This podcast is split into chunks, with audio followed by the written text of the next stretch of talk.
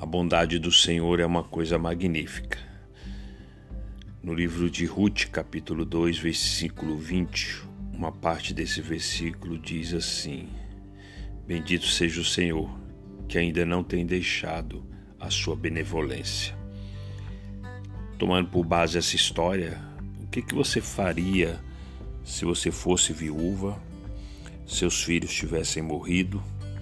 Sua nora fosse sua única companhia e você precisasse de alimento. Pois essa era exatamente a situação de Noemi depois da morte de todos os homens de sua família. E ao retornar a Belém, a casa do pão, Belém quer dizer casa do pão, na companhia da sua nora Ruth. Noemi era idosa demais para trabalhar Noemi passou a depender unicamente de Ruth para sobreviver.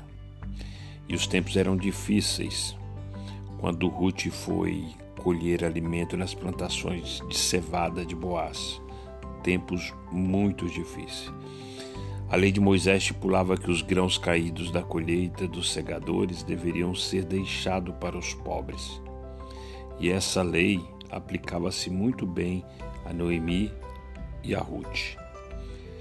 Porém, por trás dessa lei, a bondade do Senhor estava em ação. Ruth, uma mera desconhecida, entrou por acaso, pela soberania da vontade de Deus, na propriedade de Boaz, seu parente.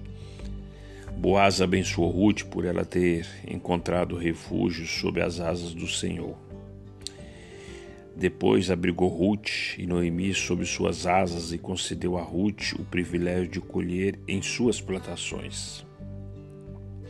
Boaz também estendeu a mão àquelas duas mulheres necessitadas, dando-lhes mais alimentos, mais grãos e mais proteção.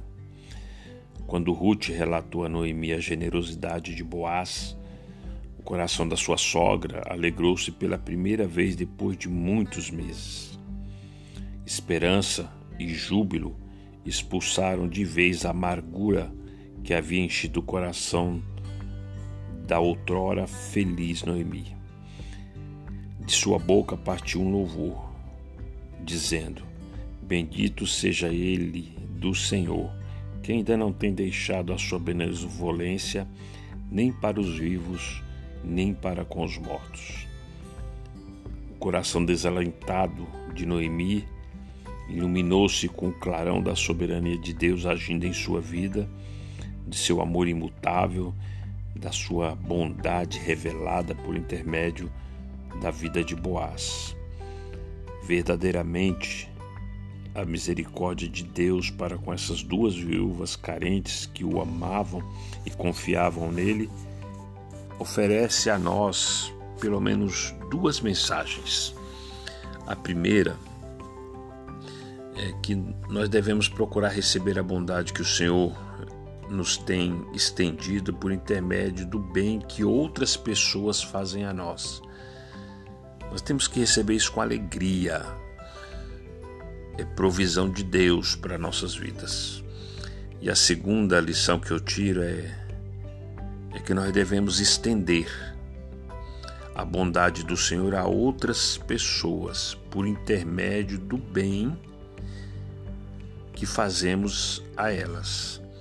Ou seja, com a mesma medida com que eu recebo, eu tenho que, no mínimo, estender isso a outras pessoas.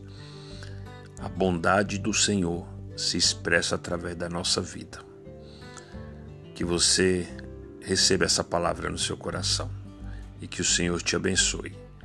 Eu sou o pastor Gilberto Silva e essa é a devocional derramar.